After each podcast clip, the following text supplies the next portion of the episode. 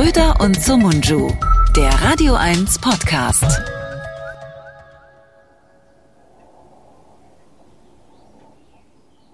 Tja. So, wie sind da die Leitung zusammengebrochen? Mitten im Jingle. Keine Ahnung. Plötzlich war es weg. Ich, hab, ich wollte noch sagen, oh, das bricht aber hart ab. Hier, mach noch mal. Und dann war, ich- war ich schon weg. Na gut. Okay. Äh, soll ich den nochmal spielen? Ja, bitte. Warte. Äh, wie geht denn das jetzt hier? Hm, dann muss ich den. Einmal abgespielt, schon ist weg. Ja, es ist hier so, leider ist es so hier. So, warte mal, machen wir einmal hier, machen wir mal da. Und dann, gut, ich mache euch wieder leise und dann geht es hier ab.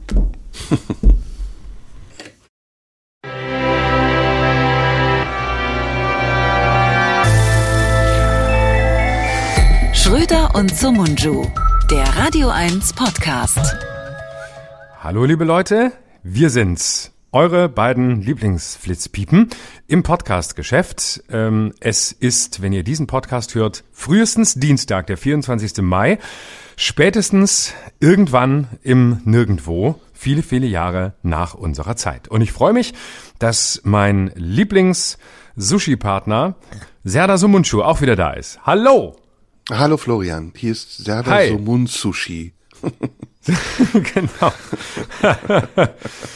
ah, Schrö, Schröso Munchishi. So in etwa. Dann klingt es auch noch ein bisschen wie ein Hund. Schrömpura und Somun Sushi. Schrömpura und Somun Sushi. Hey, das ist ein cooler neuer Name. Das machen wir. Ich glaube, das wird uns nochmal ganz viele neue Hörerinnen und Hörer bringen, die sagen, Ja. ah, jetzt ist es interessant. Vorher klang es mir ein bisschen zu konventionell nach äh, Deutscher und ähm, Nicht-Deutscher, aber jetzt habe ich das Gefühl, beide sind irgendwie fremd, da höre ich zu. Ja. Oder man klaut so einen Titel von anderen Kollegen. Schröm de la Schröm. Zum Beispiel, ach, hey, warum bin ich darauf noch nicht gekommen? Da könnte ich meine ganze Karriere drauf aufbauen. Ja, finde ich gut.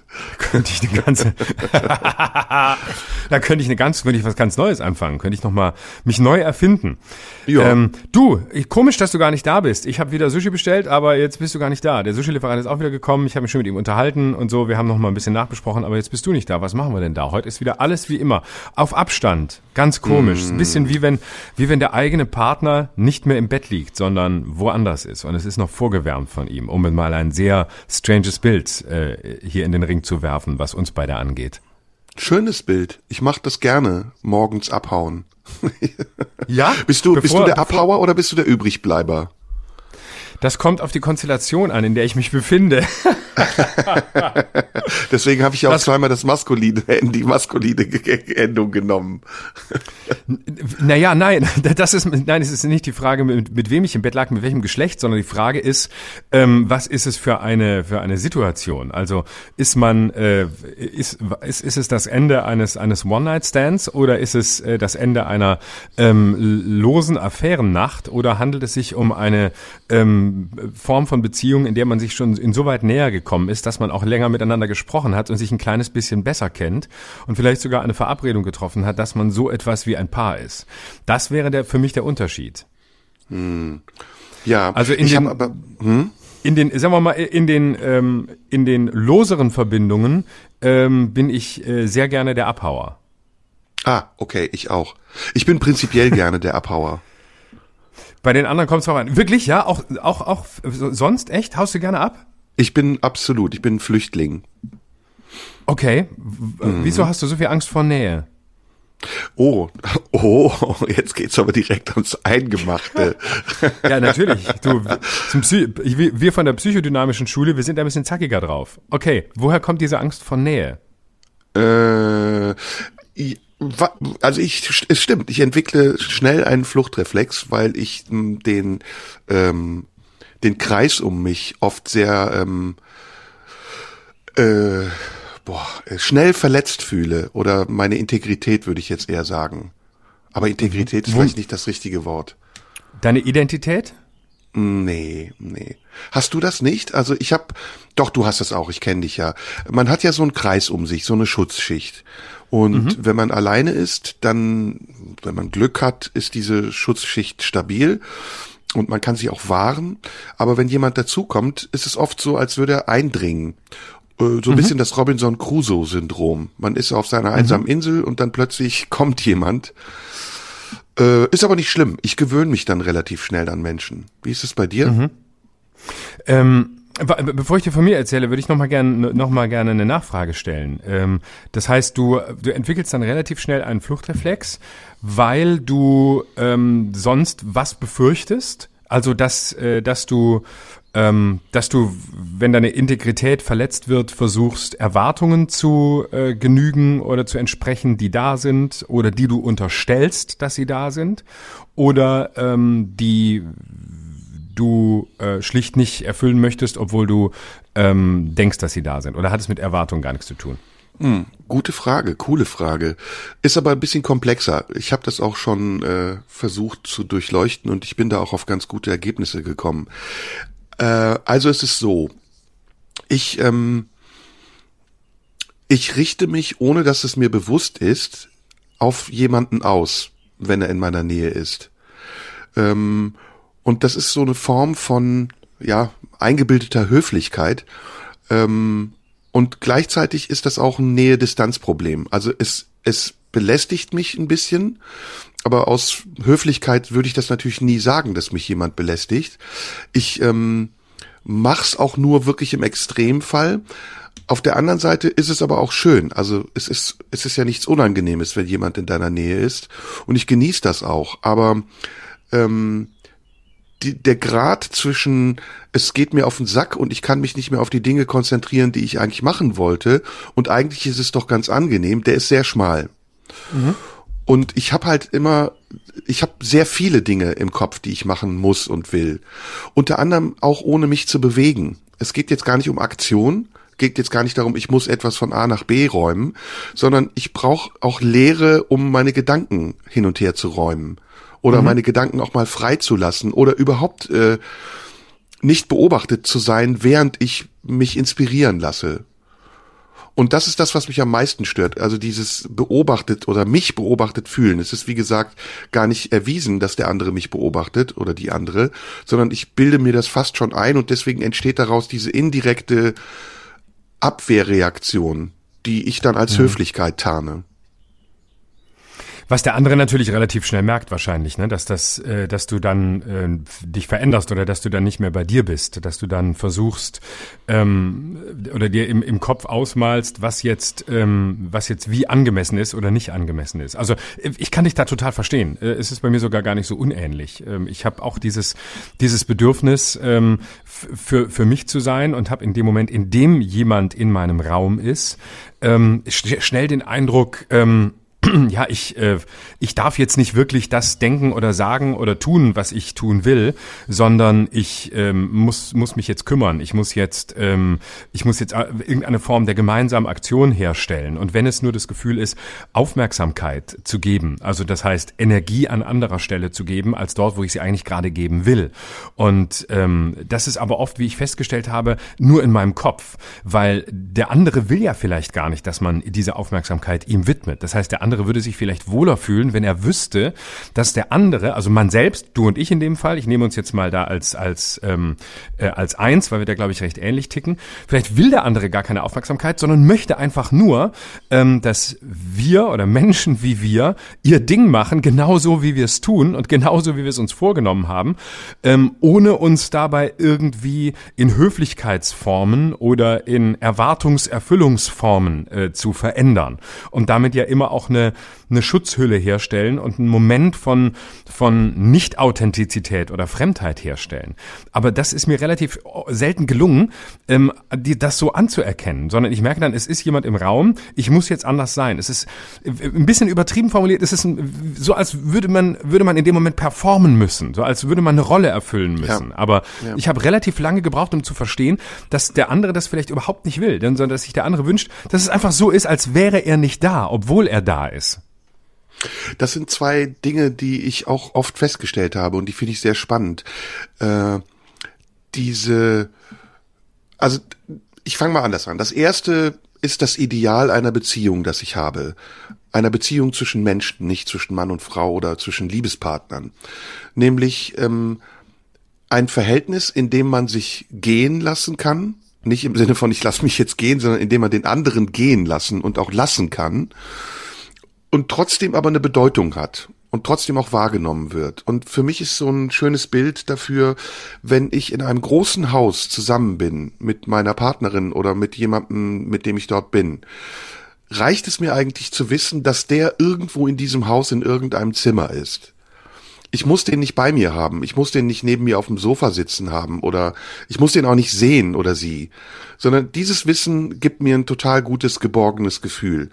So dass, dass der Inbegriff dieser Geborgenheit ist zum Beispiel, wenn man jemanden kochen oder backen hört oder wuseln oder irgendwas, du hörst es nur und liegst auf dem Sofa und fühlst dich total sicher und geborgen, weil du weißt, da ist noch jemand anderes. Das nimmt einem die Einsamkeit weg. Mm, das andere ist, dass diese Energie, der andere, das andere, die andere, die Energie, die er mitbringt, auch sehr einengend sein kann und einen, wie du richtig sagst, herausfordert auch zu performen und man sich unter Druck gesetzt fühlt oder auch nur bemerkt fühlt, dadurch, dass man hustet, atmet, Dinge tut, sich bewegt, egal was auch immer. Und ich habe ja, als ich unterrichtet habe, ich habe ja Schlagzeugunterricht gegeben, ähm, da habe ich solche Experimente manchmal gemacht, um herauszufinden, was eigentlich die Aufmerksamkeit eines anderen bei sich selbst verändert und inwiefern dieser Druck, den man dann spürt, auch die Leistungsfähigkeit beeinträchtigt. Und das war tatsächlich so. Ich hatte einen Schüler damals, den ich sehr mochte, ähm, der aber große motorische Probleme hatte. Der konnte links nicht, nicht von rechts unterscheiden und hat da sehr drunter gelitten, weil er unbedingt Schlagzeug spielen wollte. Und der war ganz verzweifelt und er kam immer in die Stunde und sagte, ich habe die ganze Woche geübt, jeden Tag, stundenlang. Und als er es mir dann vorspielen sollte, hat er immer versagt und konnte nichts. Und irgendwann habe ich rausgefunden, dass es an mir lag. Es lag an diesem unsichtbaren Druck, den ich auf ihn ausgeübt zu haben scheine und seiner seinem Ehrgeiz, es mir zeigen zu wollen, dass er immer wieder gescheitert ist. Und irgendwann habe ich gedacht, okay, ich versuche mal einen Trick und habe zu ihm gesagt, spiel du schon mal. Ich muss mal kurz aufs Klo und bin dann rausgegangen und habe vor der Tür aber gehört, dass er es gespielt hat und der hat keine Fehler gemacht. Hm. Und das war total gut. Und dann bin ich wieder rein zu ihm und habe gesagt, hey, ich habe gerade zugehört, du kannst das ja. Und das war für ihn wie eine Befreiung. Auch zu spüren, dass meine Aufmerksamkeit für ihn keine Einengung und keinen Druck bedeuten muss. Mhm. Das ist eine total schöne Geschichte, ähm, weil äh, das erzählt auch ganz viel.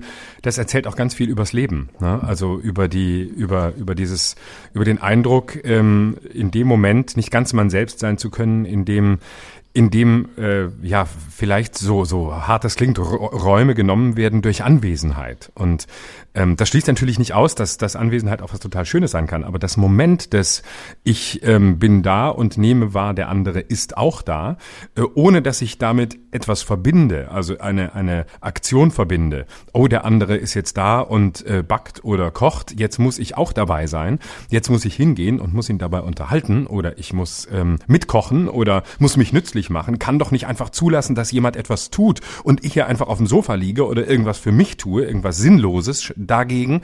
Das ist ein ganz schmaler Grad. Und ich hatte dann häufig das Gefühl, jetzt musst du irgendwas tun. Wenn du jetzt nicht, wenn du, oh, oh, oh, da macht jemand was, welche Rolle solltest du jetzt spielen? Solltest du auch dabei sein? Solltest du beim Kochen helfen? Solltest du, ah, und, und, und dann habe ich aber gemerkt, ähm, wenn ich das dann getan habe, dann, dann ging es meistens schief, weil es ist unter genau dem Druck entstanden, den du vom Schlagzeugschüler beschreibst. Nämlich, äh, man, man ist dann unter dem Blick des anderen und agiert nicht mehr aus der Lust heraus, hey, ich habe auch Bock mitzukochen oder mitzubacken, das wäre doch geil, sondern du tust es, weil du glaubst, du musst es tun. Und dann wird es immer schief und dann wird es immer schräg. Und dann kommt meistens so ein Gefühl von, ähm, jetzt habe ich doch schon alles getan und jetzt war es auch nicht wieder nicht richtig. Also jetzt war ich doch schon dabei, jetzt habe ich doch versucht mitzukochen, jetzt äh, habe ich doch mein, mein Engagement gezeigt.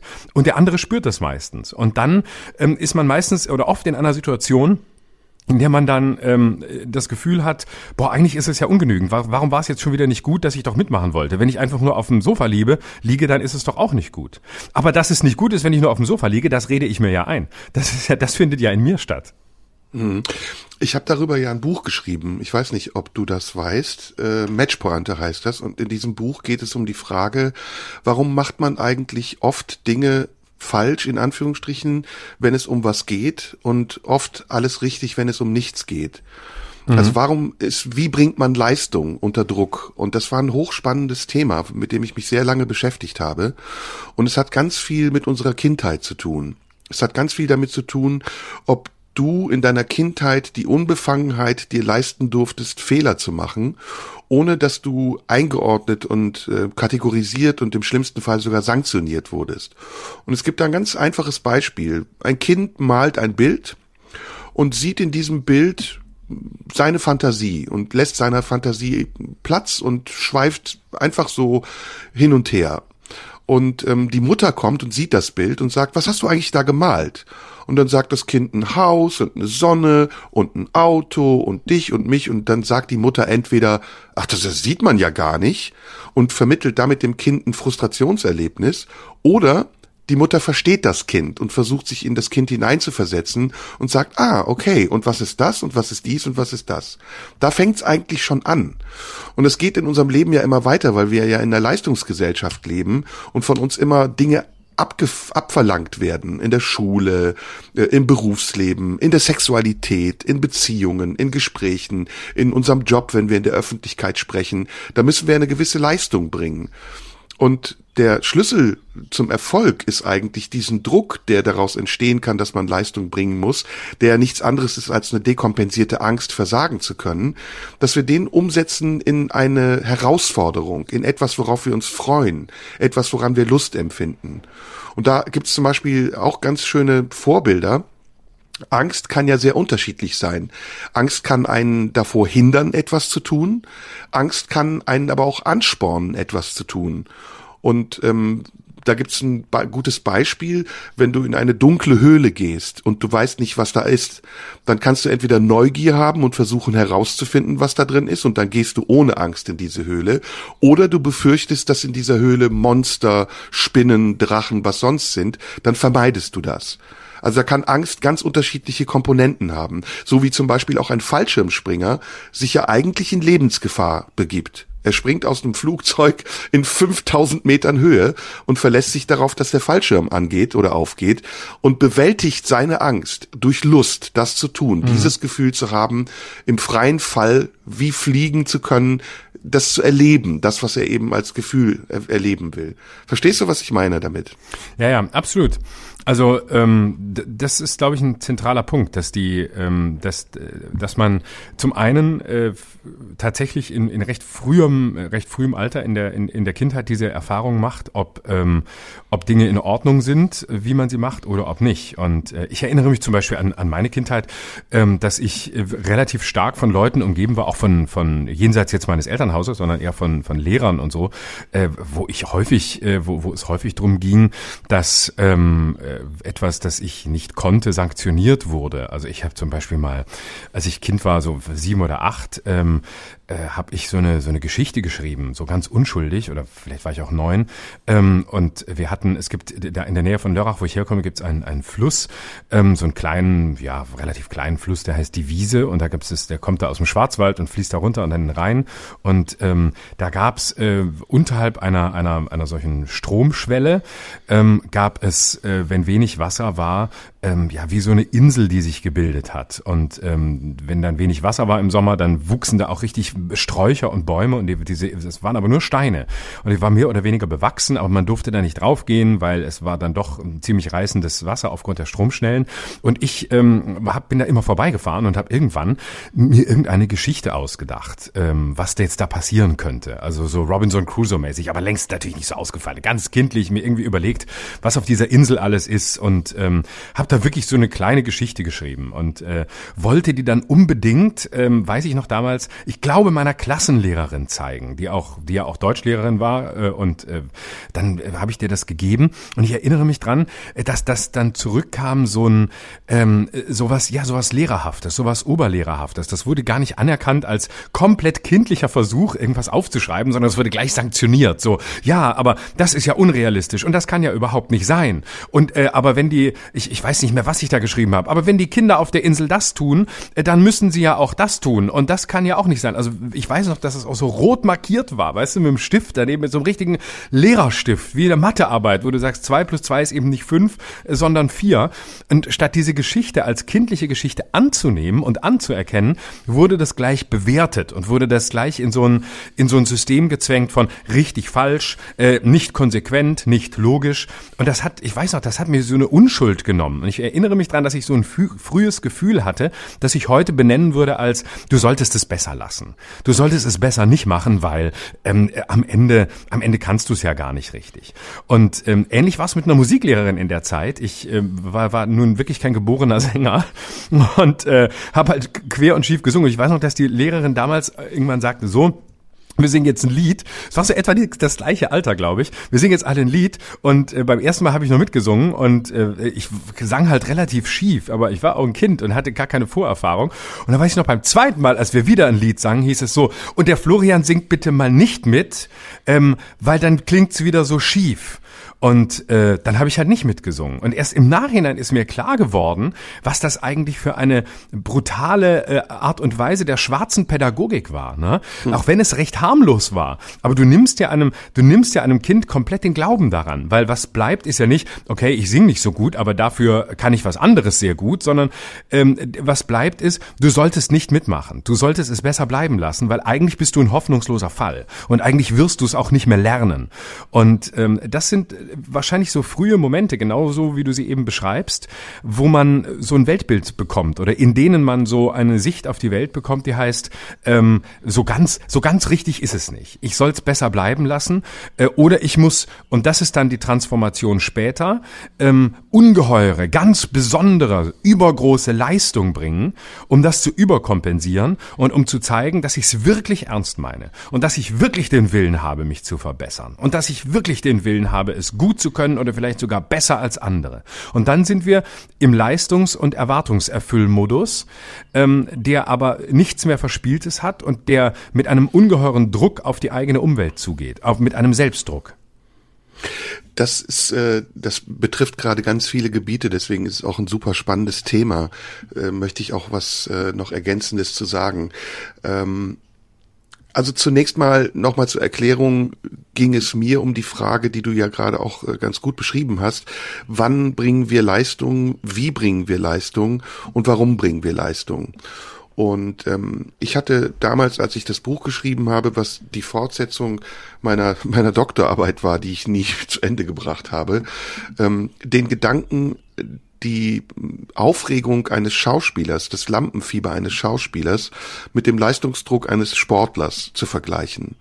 Beide müssen eine Herausforderung bewältigen. Der Sportler, der Fußballer, der Tennisspieler muss sogar vor Publikum, was ähm, einerseits anspornend sein kann, wie ich ja eben beschrieben habe, was aber auch blockierend sein kann.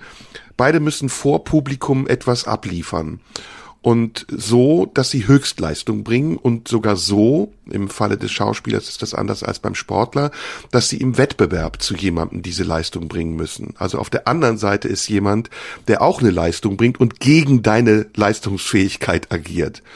Hochspannend und ähm, ich bin davon ausgehend nochmal zurückgegangen in meine eigene Kindheit und habe, wie gesagt, erforscht, was heute eigentlich passiert in der Erziehung von Kindern.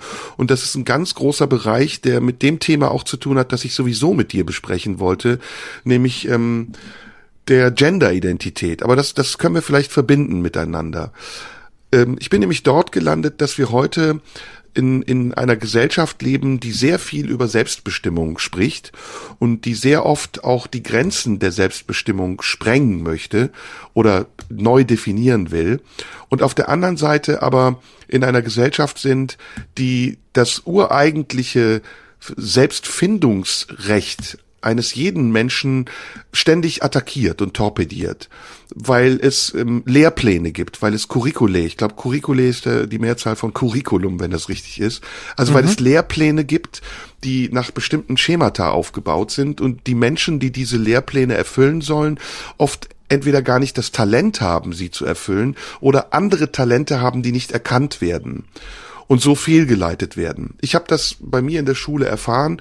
Ich war auf einem Gymnasium, das ähm, ja eher ähm, eher ähm, naturwissenschaftlich orientiert war und wir als eher künstlerisch begabte Kinder, wir mussten entweder Glück haben, dass die Lehrer unsere Talente erkennen und fördern, oder wir hatten schlicht und einfach Pech und haben dann mit den schlechten Noten, die wir bekommen haben in den Fächern, für die wir uns nicht interessiert haben, entweder die Klasse bestanden oder sind sitzen geblieben. Also wir haben wirklich Lebenszeit dadurch verloren, dass diejenigen, die verantwortlich waren, unsere Talente zu erkennen und sie zu fördern, sie einfach nicht gesehen haben und von uns Dinge verlangt haben, die wir vielleicht in unserem späteren Leben gar nicht leisten mussten, um uns zu verwirklichen.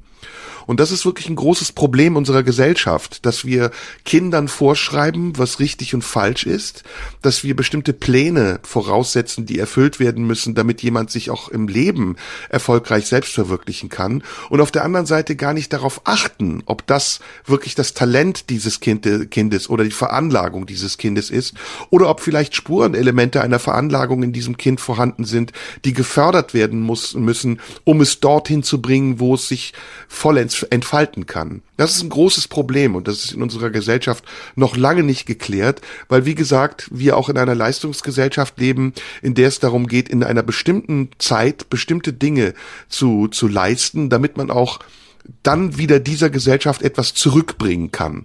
Wir sind in Wirklichkeit gar nicht Erfüller unserer selbst, sondern wir sind oft Zubringer für die anderen. Und das habe ich erfahren, als ich dann Musik studiert habe irgendwann, ich dachte immer, wenn man Musik studiert, dann passiert genau das, was mir in meiner Kindheit nicht passiert ist, nämlich dass Dozenten, kluge Leute, Professoren, Lehrer sich darum kümmern, dass meine Talente zu 100 Prozent entfaltet werden und ich am Ende ein komplett ausgebildeter Musiker werde. Aber das war ein Trugschluss. Ich sollte ein Musiker werden, der das tut, was in einem Orchester erforderlich ist, damit das Orchester mit dem Geld, das es vom Staat bekommt, einen gewissen Bildungsauftrag erfüllen kann.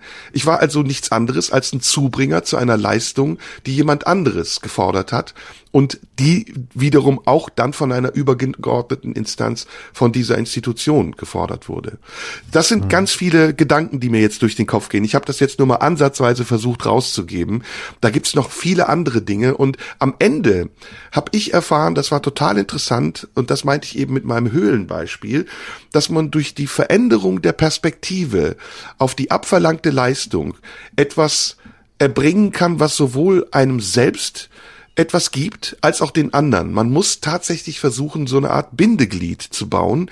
Und das habe ich beispielsweise gemacht, als ich auf die Bühne gegangen bin und noch Lampenfieber hatte, indem ich mir gesagt habe, es ist eigentlich ein großes Geschenk. Es ist überhaupt keine Belastung und keine Gefahr, vor der ich mich fürchte. Denn selbst wenn ich versage, wird mir niemand übel nehmen, dass ich versage, weil jeder nachvollziehen kann, dass es ein schwerer Job ist, den ich da mache. Also nimm doch dieses Geschenk an und fühl dich nicht herausgefordert zu versagen, sondern eingeladen zu bestehen. Und wenn man das ändern kann in seinem Kopf, dann empfindet man plötzlich eine ganz andere Lust, und selbst die Angst, die man dabei haben könnte, ist ein Begleiter dieser Lust und ein Förderer dieser Lust.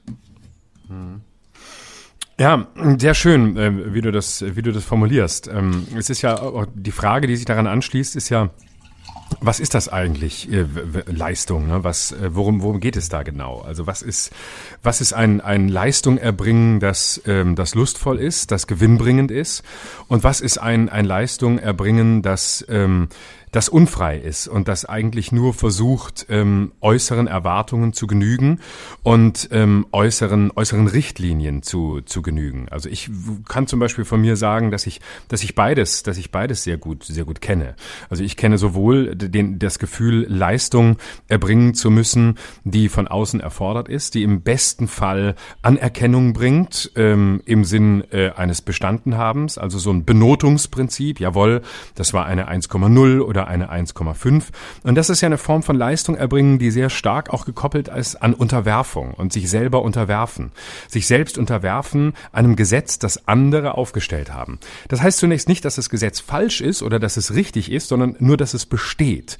Und wie man es dann bewertet, ist die nächste Frage. Aber zunächst ist es ein Gestus des sich Unterwerfens unter das, was andere als etwas Richtiges anerkennen? Oder ist es ein freiwilliges, ist es ein freiwilliges Leisten? Ist es ein, ein Gefühl von, ich möchte das ähm, etwas Bestimmtes zur Perfektion bringen? Sei es ein Hobby, sei es äh, Teil seines Berufs, was auch immer.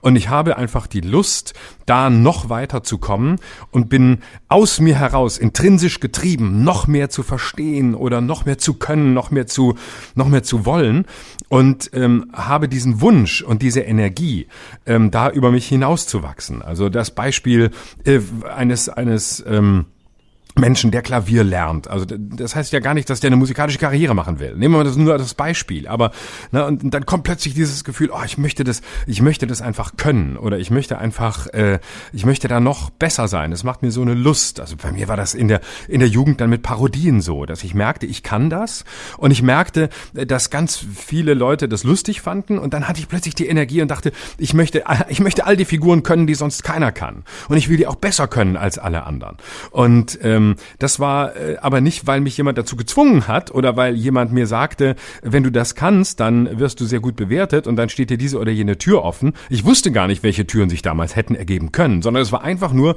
dieses, dieser, dieses Gefühl von Freiheit, wenn ich das äh, damit so sehr äh, Menschen in den Band ziehen kann und das noch, noch ein bisschen verbessere und noch etwas mehr, mehr Energie habe als andere, ähm, dann kann das ja noch mehr, dann kann sich das noch mehr entfalten. Aber das war eben ein Leistungsgedanke, der mich eher zu mir hinbrachte, als von mir wegbrachte.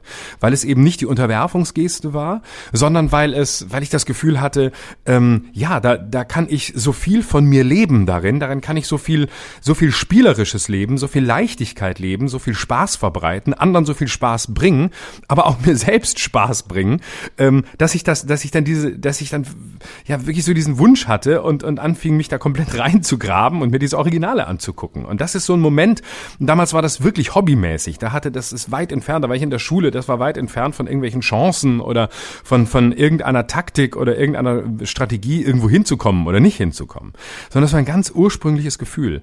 Und das äh, finde ich zwei wichtige Momente bei Leistungen, die man so unterscheiden muss, weil wir, glaube ich, häufig in der ersten Kategorie sind. Weil natürlich auch die Gesellschaft so aufgebaut ist. Leistung ist, es gibt ein, ein objektives Maß, es gibt eine Zensur, nicht im Sinn von wir zensieren dich, sondern wir geben dir Noten ein Zensursystem, das ist gut, das ist nicht gut, das ist äh, richtig, das ist falsch, ähm, dann bist du näher an dem, was erwartet ist und dann bist du weniger nah dran. Aber das ist ein, ein sehr einseitig, weil es eben nicht darauf achtet, wo ist das Individuum, was ist der Kern eines Menschen, wo könnte vielleicht ein Talent schlummern oder wo könnte eine Begeisterung, nennen wir es mal nur eine Begeisterung eines Menschen schlummern, die er selbst für sich noch gar nicht entdeckt hat, die man aber, wenn man von außen als, als Begleiter, als Eltern, als Lehrer, als was auch immer, wenn man mitgeht und ähm, dabei ist und genau hinguckt, vielleicht entdecken könnte. Und das ist dann wenn man es pathetisch formuliert, fast ein bisschen der Versuch, ähm, eine Befreiung zu sich selbst, also eine Befreiung des Einzelnen zu sich selbst zu fördern und nicht die, die stringente ähm, äh, Anerkennung von äußeren Kriterien wie richtig und falsch, 100 Punkte oder 0 Punkte. Das ist wunderbar, was du sagst.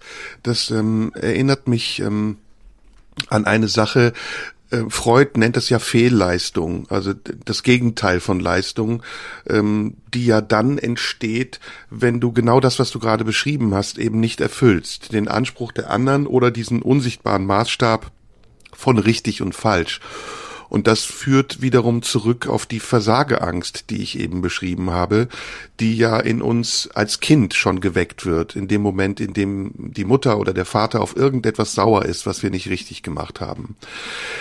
Die Lösung aus diesem Dilemma ist im Grunde genommen ganz einfach. Sie hat was mit Intuition zu tun. Sie hat was mit Fleiß zu tun. Auch das ist ein seltsames Wort vielleicht jetzt in diesem Zusammenhang, aber es hat eine Bedeutung. Und sie hat am Ende mit Konditionierung zu tun. Denn keine Leistung ist gut abrufbar unter Druck die beste Leistung und die einfachste Leistung, die du erbringen kannst, ist die, die aus dir herauskommt, ohne dass du dabei Druck empfindest, sondern wie eben schon beschrieben, es als Herausforderung siehst und eine Lust, eine Freude daran hast, es vor anderen zu zeigen, was du gut kannst oder wie du bestehst. Jetzt gibt's natürlich Situationen, in denen die anderen erstmal nicht wohlwollend wirken, sei es, weil sie deine Gegner sind, wie auf dem Fußballfeld, oder sei es, weil sie deine Prüfer sind, wie bei irgendeinem Examen oder sonst was, einer Führerscheinprüfung, die du liefern musst, die ja genau dieses Gefühl verstärkt, dass im Falle eines Versagens du sanktioniert wirst, dadurch, dass du nicht den Führerschein bekommst oder dadurch, dass du das Spiel verlierst und am Ende der Saison absteigst. Das ist ein Dilemma und aus diesem Dilemma kommt man raus, wenn man versucht, sich umzuprogrammieren. Und das ist letztendlich das, was du eben auch gesagt hast, diese Umprogrammierung auf ich genüge mir erstmal selbst. Und egal, ob ich Fehler mache im Angesicht der anderen, im Angesicht und in der Betrachtung der anderen in ihrem Maßstab nicht bestehe, egal, es ist für mich erstmal in Ordnung und ich muss das nicht leisten, was die von mir wollen, sondern ich bin es nur mir selbst schuldig, das zu leisten, was ich will. Das ist natürlich sehr autark, weil am Ende man ohne die Leistung, die man für andere erbringt, auch nicht erfolgreich sein kann in, in anderen Kontexten. Denn andere Kontexte erfordern nun mal bestimmte Leistungen, die nach Programm und nach Plan abgerufen werden müssen. Aber wenn man diese Umprogrammierung, diese Selbstkonditionierung schafft, dann kann man es sogar hinbekommen, dass man diese Zusammenhänge, in denen man für die Ansprüche der anderen Leistung erbringt, gar nicht mehr als so druckerzeugend sieht, sondern sie vielleicht sogar im besten Falle gar nicht wahrnimmt und schlafwandlerisch in dieser Situation einfach seine Leistung erbringt. Ich habe das, ähm, ich kann das nur als Beispiel nochmal geben. Ähm, ich habe das oft Schauspielern erzählt. Schauspieler leiden ja ganz unterschiedlich. Manchmal unter starkem Lampenfieber. Ich kenne zum Beispiel einen Kollegen von uns, kann ich eigentlich hier auch sagen, sehr, sehr lieber Kollege, den ich von hier aus grüße, Tobias Mann, der früher ganz oft ganz aufgeregt war und schweißnasse Hände hatte. Ich weiß nicht, wie es heute ist bei ihm, aber ich habe das Gefühl, ähm, ich sehe ihn nur aus der Ferne, wir haben uns schon lange nicht gesehen, dass es sich verbessert hat oder wie auch immer, dass er einen Weg gefunden hat. Und dann gibt's Leute, die haben überhaupt kein Lampenfieber, manchmal sogar so wenig, dass sie gar nicht mehr merken, dass sie es dann schlechter machen, wenn sie kein Lampenfieber haben. denn denn Lampenfieber ist ja auch ein Kontrollmechanismus und es ist ja auch ein Ansporn und es ist ja eine Bereitschaft des Körpers, genau in diesem Moment die Leistung zu erbringen, die man erbringen soll, der Körper und der Geist. Und da habe ich immer versucht, den Schauspielern, mit denen ich zusammengearbeitet habe, zu vermitteln, dass es eben diese drei Komponenten gibt. Die eine Komponente ist die Intuition, dass sich darauf verlassen können, dass ich schon irgendwie können werde, was man von mir verlangt, weil ich es oft gemacht habe, weil in dieser Situation etwas passiert, was mich an meine Intuition bringt oder sie herausfordert oder sie herausschält aus mir. Das ist natürlich auch eine Frage des Talents und Mensch, Menschen, die nicht so viel Talent Talent haben, ich weiß gar nicht, ob man das bemessen kann, die werden vielleicht mit dem Maximum ihrer Intuition weniger erreichen als Menschen, die sehr viel Talent haben und nur ganz wenig Intuition brauchen, um dieses Talent zu fördern. Aber prinzipiell ist es so, dass jeder Mensch eine Intuition hat und in einer Situation, in der er Leistung bringen muss, auch an diese Intuition herankommen kann. Das zweite war Fleiß, also immer wieder zu reproduzieren, immer wieder auch die Situation zu erzeugen, in der du an deine Intuition gelangen musst. Also dich wieder herauszufordern und nicht dich auszuruhen und zu sagen, wenn ich es einmal bewältigt habe, dann wird es auch beim nächsten Mal wieder klappen, sondern jedes nächste Mal ist wieder eine neue Herausforderung und es bringt dir überhaupt nichts, wenn du das schon mal gemacht hast und denkst, okay, ich muss das nicht nochmal leisten, sondern du musst dich selbst auch so sehen, als hättest du dich auf den Nullpunkt gestellt, darfst dabei aber natürlich nicht vergessen, dass du es schon mal bewältigt hast. Also es ist eine, es ist eine lustige Mischung aus Selbstvertrauen und Selbstzweifel. Und das letzte, ist die Konditionierung. Also, dass du irgendwann wie ein Hund oder wie sonst was, wie ein Pavlovscher Reflex eigentlich, auf eine bestimmte Situation in einer bestimmten Art und Weise reagierst. Und bei mir ist es zum Beispiel so, wenn ich auf eine Bühne gehe, dann freue ich mich darauf, weil ich die Aufmerksamkeit von ganz vielen Menschen habe und zwei Stunden lang im Mittelpunkt stehe und tun und lassen kann, was ich will. Das ist ja ein Geschenk. Das kann ja nicht jeder. Jedes Kind, das anfängt Theater zu spielen, hört irgendwann von seinen Eltern, jetzt lass mal gut sein. Jetzt hast du aber wirklich genug Albernheiten gemacht. Und wir mhm. haben das Glück und das Recht, zwei Stunden uns auf einer Bühne alleine zu entfalten und es kommen Leute, die dafür Geld bezahlen und uns ihre Aufmerksamkeit schenken. Und das zu sehen mhm. und es sozusagen zu einem, ah, shit! und ist zu einem Grundgesetz seiner Auffassung und ist zu einem Grundgesetz seiner Auffassung von Leistungserbringung zu machen, ist was ganz, ganz Tolles, was einen noch befreit von vielen Zwängen. Mhm. Und übrigens mhm. nicht nur eben im Berufsleben, ich habe ja eben die Sexualität angesprochen, ganz weites Feld, in dem genau das Gleiche gilt. In dem genau mhm. das Gleiche gilt, was ich gerade über meinen Beruf gesagt habe.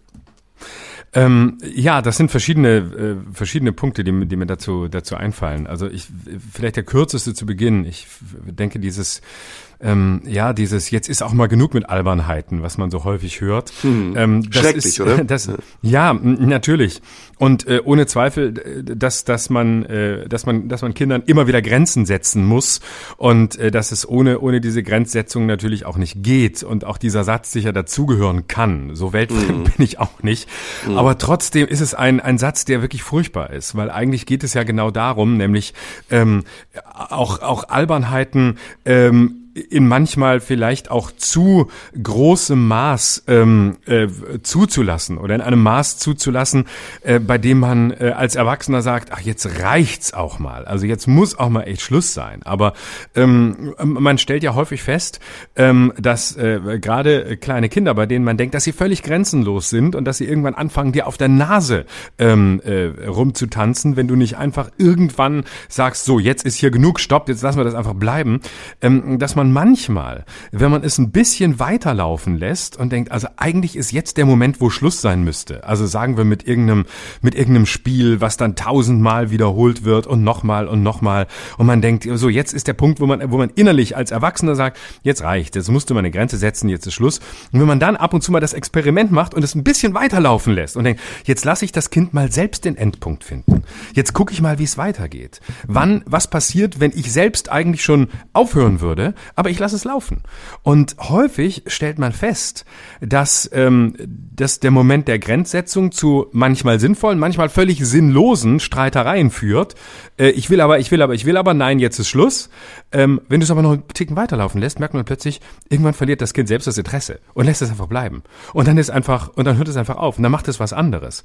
Und ähm, dann ist man ihm aber bis zu einem gewissen Punkt und bis zu einer, mit einer gewissen Energie gefolgt und guckt sich das an und ähm, sagt dann, hey, okay, jetzt hat er sich von alleine erledigt, weil es sich langweilt oder weil es irgendwas anderes machen will.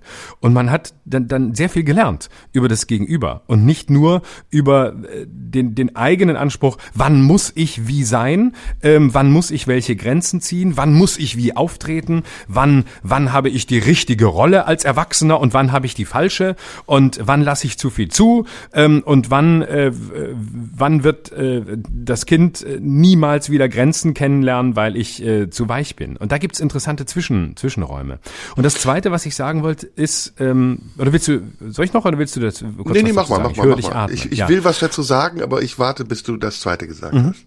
Und das Zweite ist ein bisschen ein anderer Bereich. Äh, ich habe häufig in meinem Leben festgestellt, beruflich, aber auch privat, ähm, dass ich in den Momenten, in denen ich ganz besonders viel von mir abverlangt habe oder ganz besonders viel von mir wollte, also besonders gut sein wollte oder besonders ähm, konzentriert sein wollte, ähm, das ist, dass ich dann immer Fehler gemacht habe oder dass ich dann immer gescheitert bin, wenn ich mich beweisen wollte oder wenn ich ganz besonders, ähm, wenn ich zeigen wollte, äh, dass ich auch hier einen Platz habe, wo vielleicht keiner an mich geglaubt hat, ähm, dann ging es meistens schief und es ging war dann fast immer gut, wenn ich ähm, die, wenn ich losgelassen habe, wenn ich die Zügel losgelassen habe, wenn ich äh, nicht gleichgültig war. Das das ist ganz wichtig. Ähm, aber wenn es fast so in der Nähe dessen war und ich innerlich so war, dass ich eigentlich dachte, du bist ein bisschen zu entspannt. Ich mache es mal konkret an zwei Beispielen, jetzt aus dem beruflichen Feld. Ähm, als ich zum ersten Mal bei TV Total bei Stefan Raab war, ähm, war ich unglaublich aufgeregt. Ich hatte tierisches Lampenfieber und ich gehöre eigentlich zu denen, die kein Lampenfieber haben oder recht wenig, weil für mich das immer, immer, ich habe das von Anfang an geliebt, vor Publikum zu sein. Ich war konzentriert und ich war bei mir, aber ich war nie aufgeregt. Ich hatte nie so dieses, oh Gott, jetzt geht's los. Ähm, und äh, das waren so Momente, wo ich total aufgeregt war, wo ich wirklich dann den Text konnte, bis zum letzten Wort auswendig gelernt habe und innerlich wusste, ich will denen jetzt beweisen, dass ich auch hier hingehöre. Ich gehöre auch zu ProSieben, ich gehöre auch zu, zu TV Total und nicht nur da, wo ich bisher bin. Und auch hier werden die jetzt lachen und danach werden sie sagen, ja, wieso haben wir ihn nicht viel früher angerufen? Und jedes Mal habe ich Fehler gemacht, indem ich äh, sogar einen Text vergessen habe, weil bei TV Total gab es keinen Prompter äh, und äh, in ich oder oder irgendwie ungenau war. Und es war immer so ein okay Auftritt, aber es war auch nicht besonders und es ist auch nichts daraus erwachsen. Ich wurde zwar irgendwann mal wieder eingeladen, aber ich kam gar nicht dahin, wo ich hin, hinkommen wollte und weil ich die Leute, die ich beeindrucken wollte, überhaupt nicht so beeindruckt habe. Und ähm, das war immer wieder so, gerade bei so in so Feldern, wo ich eigentlich mich ein bisschen fremd fühlte, aber trotzdem dazugehören wollte. Und ähm, umgekehrt äh, ist es so, dass ich in, in frühen Jahren auf der Bühne ähm, häufig sehr aggressiv wirkte. Nicht mit meinem Inhalt, sondern eher so mit meiner Sprache. Also so sehr laut, ich war sehr laut und ich war sehr eindringlich. Und ähm, irgendwann sagten mir mal, äh, sagten mir Leute aus meinem Umfeld, warum peitschst du eigentlich so ein? Ähm, und warum, warum bist du so laut? Ich finde, du, du, ich sitze da und du schreist mich so an. Warum schreist du mich denn an? Ich bin doch da. Es gibt doch keinen Grund. Es passt auch gar nicht zu dem, was du da erzählst. Und ich dachte, es war an einem bestimmten Abend, wo ich wirklich gut drauf war, wo ich mich auch wieder beweisen wollte und aber das Gefühl hatte, ich war so innerlich so bei 100 Prozent. Ich hatte richtig Lust. Ich war, ich war da und ich dachte, hä, jetzt ging's mir doch gut und andere haben das Gefühl, sie fühlen sich von mir angebrüllt. Und dann gab's andere Abende, wo ich nicht gut drauf war, wo ich nicht so viel Lust hatte oder der Tag war nicht so gut und dann ähm, stand ich da oben und war eigentlich so halb, fast halb lustlos, aber war trotzdem konzentriert. Und dann kam plötzlich, boah, das war ein toller Abend. Und ich sag, was echt? Ich fand mich heute gar nicht so besonders. Was war denn jetzt daran gut?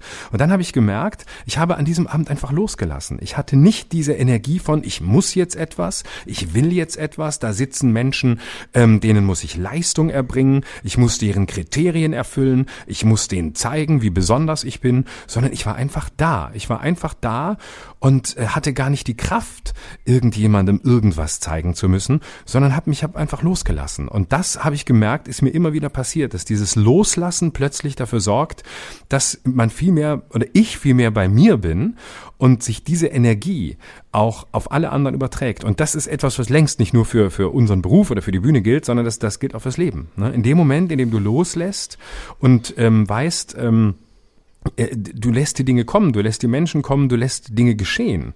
In dem Moment geschehen sie auch. Aber in dem Moment, in dem du mit so latentem Druck durchs Leben gehst und mit diesem latenten Druck, ähm, alles richtig zu machen, irgendwas zu beweisen oder andere für dich gewinnen zu müssen, in dem Moment überträgt sich dieser Druck, wenn er sich auch bei anderen ganz anders auswirkt. Die sagen natürlich nicht, du machst mir Druck, sondern die spüren etwas, ähm, was äh, unangenehm ist, was eine unangenehme Energie in ihnen auslöst, die aber nicht von ihnen kommt, sondern von dir selbst. Das sind ganz viele unterschiedliche Kategorien, die du jetzt angesprochen hast. Ja, ich äh, weiß. Ja, das ist aber super. Ich, es ist doch schön, wenn unsere Themen so sich entfalten, dass wir stundenlang darüber sprechen, ja. ohne dass ja. wir es merken. Lass mich darauf eingehen. Ähm, mhm. Stefan Raab, fangen wir mal mit Stefan Raab an. Ich kann das total nachvollziehen, was du gesagt hast. Ich finde es übrigens auch sehr ehrlich, was du sagst und sehr mutig ist es nicht, also sehr offen weil mhm. man gibt das ungerne zu, dass man in so eine Sendung geht und natürlich gefallen möchte, weil man ganz viele Hoffnungen damit hat und verbindet. Ähm, ich habe das immer so gemacht, je größer der Druck war, desto mehr habe ich mich mir selbst überlassen. Ähm, indem ich keine Texte eingereicht habe, zum Teil gegen großen Widerstand der Sender und der Redaktionen und gesagt habe, ich improvisiere komplett. Und was dann passiert ist, ist, dass ich dadurch, dass ich keinen Text hatte und du kennst die Situation bei Stefan Raab, du weißt so, jetzt mhm. bist du dran, der Aufnahmeleiter schubst dich auf die Treppe, du hörst die. Band wummern, äh, du bist plötzlich in diesem surrealen Fernsehbild, das du sonst von außen betrachtest ja. und gehst diese Treppe runter, de, de, de, de, de, de, de, de, wow, und kommst dann auf diese Fläche, stehst vor diesen Zuschauern hast mehrere Kameras um dich herum, hinter dir sitzt Stefan Raab und dann tickt die Uhr. Und dann tickt nicht nur die Uhr, sondern auch deine Nerven sind bis ans Äußerste angespannt. Ja. ja. Und ich habe das so gemacht, ich habe das überhaupt nicht vorbereitet. Ich habe wirklich den Overkill gemacht. Ich habe gesagt, ich gehe da runter und in dem Moment passiert das, was passiert. Und wenn in mir genug da ist, dann passiert es gut. Und wenn in mir nichts da ist, dann passiert es schlecht, dann habe ich halt Pech gehabt. Und es ist nie passiert, also es ist nie vorgekommen, dass ich rausgegangen bin und gedacht habe, boah, scheiße, du hast was vergessen oder du hast irgendwas nicht abgerufen. Aber es gab einen einzigen Auftritt bei Stefan Raab und unsere Zuhörer können mal recherchieren, ob sie das rausfinden, welcher das war, bei dem ich einen Text eingereicht habe. Oh. Wo ich dachte, ich probiere das jetzt mal anders. Ich mache jetzt mal, ich gehe jetzt mal auf Nummer sicher. Und habe einen Text geschrieben zusammen mit dem wunderbaren Morten Kühne von der Heute Show, habe das vorbereitet, habe das auswendig gelernt und es war richtig kacke. Es war richtig kacke. Ich habe, wie du eben beschrieben hast, Textpassagen vergessen. Die Leute fanden es ja. nicht lustig. Und das Schlimmste ja. daran war, aber ich habe mich nicht gut gefühlt. Weil ich dachte, ich habe noch nicht mal das gemacht, was ich in mir hatte, sondern ich habe was Vorbereitetes gemacht. Und das hat nicht funktioniert. Und seitdem ist es für mich eigentlich klar, wenn ich sowas mache, dann ähm, dann mache ich's frei. So, das ist die eine Kategorie, das ist die eine Sparte. Mhm. Comedy, mhm. Kabarett, wo wir uns das leisten können. Wenn du aber an der Oper spielst oder am Schauspielhaus, da musst du Text lernen. Und du kannst nicht ja. einfach auf eine Bühne und sagen, so, ich mache jetzt mal, was ich mache. Du kannst noch nicht mal andere Wege gehen, weil du hast einen Chor mit 30 Leuten, du hast ein Orchester, das auf ein bestimmtes Zeichen einsetzt, du hast deine Sänger, deine Kollegen, die mit dir zusammen auf der Bühne stehen. Du musst diese Leistung immer wieder gleich so bringen, wie sie erbracht werden soll. Und auch da gibt's Wege, diese Leistung zu bringen. Und auch da äh, kann man ein sehr, sehr gutes Gefühl haben, ohne dass man sich verlässt oder zu weit von sich ist oder neben sich steht. Und man ist, man, dieses berühmte Drinnensein, das, das wird ja damit mhm. bezeichnet. Genau. Hier klingelt irgendwie die ganze Zeit bei mir. Ich habe keinen Bock, dahin zu gehen. Hä? Müssen wir die Tür aufmachen? DHL, Warte mal, bleib mal dran. DPD. Bleib mal, ja, bleib mal dran. Ich hol, geh mal, bleib hol ihn rein, wer was ist. Warte, wo, wo, wo habe ich die Idee jetzt hier? Jetzt geht er wirklich zur Tür. Letzte Woche bin ich zur Tür gegangen, da kam Sushi. Ich weiß nicht, hat er schon wieder Sushi bestellt? Ich meine, es ist jetzt Montagvormittag. Oh, er, ist, er sagt, er ist beschäftigt. Sag, du holst dir einen runter. Oh, scheiße. Das darf man nicht sagen. Hol ihn rein. Ist ein Mann und eine Frau. Okay. Vielleicht hat er auch eine. Vielleicht hat er sich auch eine Frau. Es ist ein Paket, es ist ein Paket. Er muss ein Paket für Nachbarn annehmen. Das Paket für Nachbarn. Der ich hab's gewusst. Paket bestellt. Dafür Serda ist heiliger die, die Wunschnachbar-Adresse von ganz vielen Leuten. Der ist der Wunschnachbar. Also ich nie gedacht. Ich hätte gedacht, Was denn? Dass ihn meidet. Was? Ich habe gerade gesagt, dass ich äh, total gut nachvollziehen kann, dass du in deinem Haus der Wunschnachbar aller Nachbarn bist. Dass du einfach angegeben wirst bei DHL, weil du so ein, so ein grundsympathischer Typ bist, wo man einfach weiß, der macht immer die Tür auf, der nimmt, der nimmt das für mich an. Äh, und wenn, wenn ich es abholen will, der haut mir, haut mir die, nicht, nix um die Ohren. Hast du gehört, was ich, wie ich mit dem gesprochen habe? Warum klingeln sie denn so oft? das habe ich nicht gehört. Ich habe versucht, dir zu überbrücken. Hast Ey, aber gesagt, weißt du, was ich bekommen habe? Was für dich oder was für einen Nachbarn? Nee, irgendjemand hat mir ein Geschenk geschickt. Ich lese dir mal vor. Wohin? Nach Hause? Ja, ja, ja, ja. Irgend, ich weiß nicht, wer es geschickt hat, ist wahrscheinlich eine Karte drin. Würde ich hier jetzt auch nicht sagen. Anti-Chafing, Moisturizing, Deodorizing Ball Wipes Perfect for on the go. Was ist denn das? Boah, Wipe, pass mal auf. Was ist das? Was ist das denn? Hä? Ah, das ist was denn? Ist das für die, ist das um, um, um die Klöten zu reiben oder was? Ja, ja, das ist was so für die Klöten. was? Wer schenkt dir denn sowas? Ach, das sind, das sind Erfrischungstücher für die Eier. Die macht man Hä? sich zwischen die Eier, damit man beim Gehen keine schwitzenden Eier hat. Oh, ist das so geil. schenkt man dir? Oh, weil, weil du unten so scheiße riechst oder was? ich weiß es Boah, nicht. Das, wenn, ich da, wenn ich das Geschenk kriegen würde von jemandem, der aus meinem, also aus, aus einem Umfeld ist, bei dem ich mir morgens überlege, ob ich, ob ich, ob ich ein Geher oder ein Bleiber bin, dann würde ich mir Sorgen machen. Ist es jemand so. aus deinem intimen Umfeld, mit dem du in dieser Form verkehrst, dass, ähm, dass Gerüche aus diesem Bereich äh, in, ins Nasale vordringen? Es, es scheint eine Kollegin von Radio 1 zu sein. Was? Ja. Kolleginnen von Radio 1 schicken nee, dir eine. Tücher, dass deine Eier nicht so stinken? Ich glaube, das ist What eine Kollegin von, von Radio 1. Was? Von Radio 1? Wer? Never fuck the factory. Los, nenn den Namen, mit wem du, mit wem du so intim, intim Ich hab gelogen, Digga. Ich hab gelogen. Das hätte ich jetzt gerne gewusst. Ich hab's selbst bestellt. Denn es gäbe nur eine Kollegin, die mir sowas schicken kann, aber die kennst du. Mit der hast du auch, glaube ich, schon mal zusammen Sendung gemacht. Mm, was? Wer? Ach so, okay. Lass mich Na meinen gut. Monolog eben äh, zu Ende bringen. Warte, warte, ich fand den so warte, spannend. warte, du hast sie selbst bestellt, weil, weil du, weil du gerne, weil du gerne, also du hast, lass uns das ganz kurz, du darfst sofort deinen Monolog, aber das, das ist, äh, das finde ich, äh, also Markus Lanz mir sagt, doch, ein wichtiger Punkt, den möchte ich nicht vergessen. Ähm, und zwar, äh, du möchtest also dir Tücher zwischen die Eier kleben, die im Sommer dafür sorgen, dass du auch für andere potenzie potenzielle Sexualpartnerinnen jenseits der Radio 1 Redaktion attraktiv bleibst. Wenn du mal spontan im Hochsommer bei 30 Grad über die Straße läufst und eine Frau zu dir sagt, hey, ich würde gerne mal riechen, wie du an den Klöten riechst. Und dann sagst du, gerne, ich habe Tücher dazwischen, ich riech mega gut, lass uns mal eben um die Ecke gehen. Du wirst es nicht bereuen, Baby. So? Nein, nein, dachte, nein, nein, nein, nein. Vielleicht hat auch Robert nett. Skopin das mir geschickt, wer weiß. Äh, Klötentücher? Klöten. Benutzt er die? Benutzt er die? Weil, aber wenn, wenn, wenn der die benutzt, dann nur weil Volker Wiebrecht die schon länger benutzt und er jetzt nicht mithalten können. Oh, Gott, oh Gott, weil, oh Gott, oh äh, Gott. weil Volker Wiebrecht sagt, äh, äh, Robert muss ausprobieren. Läuft viel besser bei den Frauen, seit ich Klötentücher benutze, die mich frisch im Schritt halten. Ja, probier's mal aus, probier's mal aus. Also, wo war ich stehen Hast du geblieben? schon mal ausprobiert? Moment, ist es das erste Mal oder hast du schon mal ausprobiert? Ist es eine Folgebestellung, egal wer Nee, sie nee. aufgegeben hat, oder Nee, ist es die erste? Es scheint ein Joke zu sein, ich weiß es nicht. Ich weiß auch gar nicht, ob es kann ich mir nicht vorstellen. Klötentücher sind. Es kann, Oh, es kann kein. Joke sein. Es kann, Doch, es doch, kann kein, wir, wir sind, wir sind Komiker, weißt du, dass wir keinen Humor haben. Deswegen verstehen wir uns doch so gut. Weil wir uns treffen in unserer grenzenlosen Humorlosigkeit. Naja. In unserem Neid auf andere und unserer Humorlosigkeit. Das ist das, was uns beide ausmacht und weswegen wir so gut befreundet sind. Weil wir einfach alle anderen hassen und scheiße finden. In Sonst- and out of Radio 1, um das mal hier zu sagen. Auch die Kollegen, die lass- wir loben. So ein Scheiß mal auf das Thema. Lass ein anderes Thema machen. Weil ich Nee, nee, nee, ich will noch, nee, nee, nee, nein, nein, nein, nein, nein. Wir müssen, wir müssen zwischendurch kurz ausbrechen können, um dann zum Thema zurückzukommen, weil ich habe nachher auch noch einen Abschluss zu dem Thema. Also, bitte setze deinen Monolog jetzt fort. Ich frage nicht mehr nach Klötentüchern. Gut, wir waren bei den Kategorien, bei den Sparten und ich war bei der Oper und dem Theater gelandet, wo man eine bestimmte Genau. Leistung erbringen muss und zwar wiederkehrend.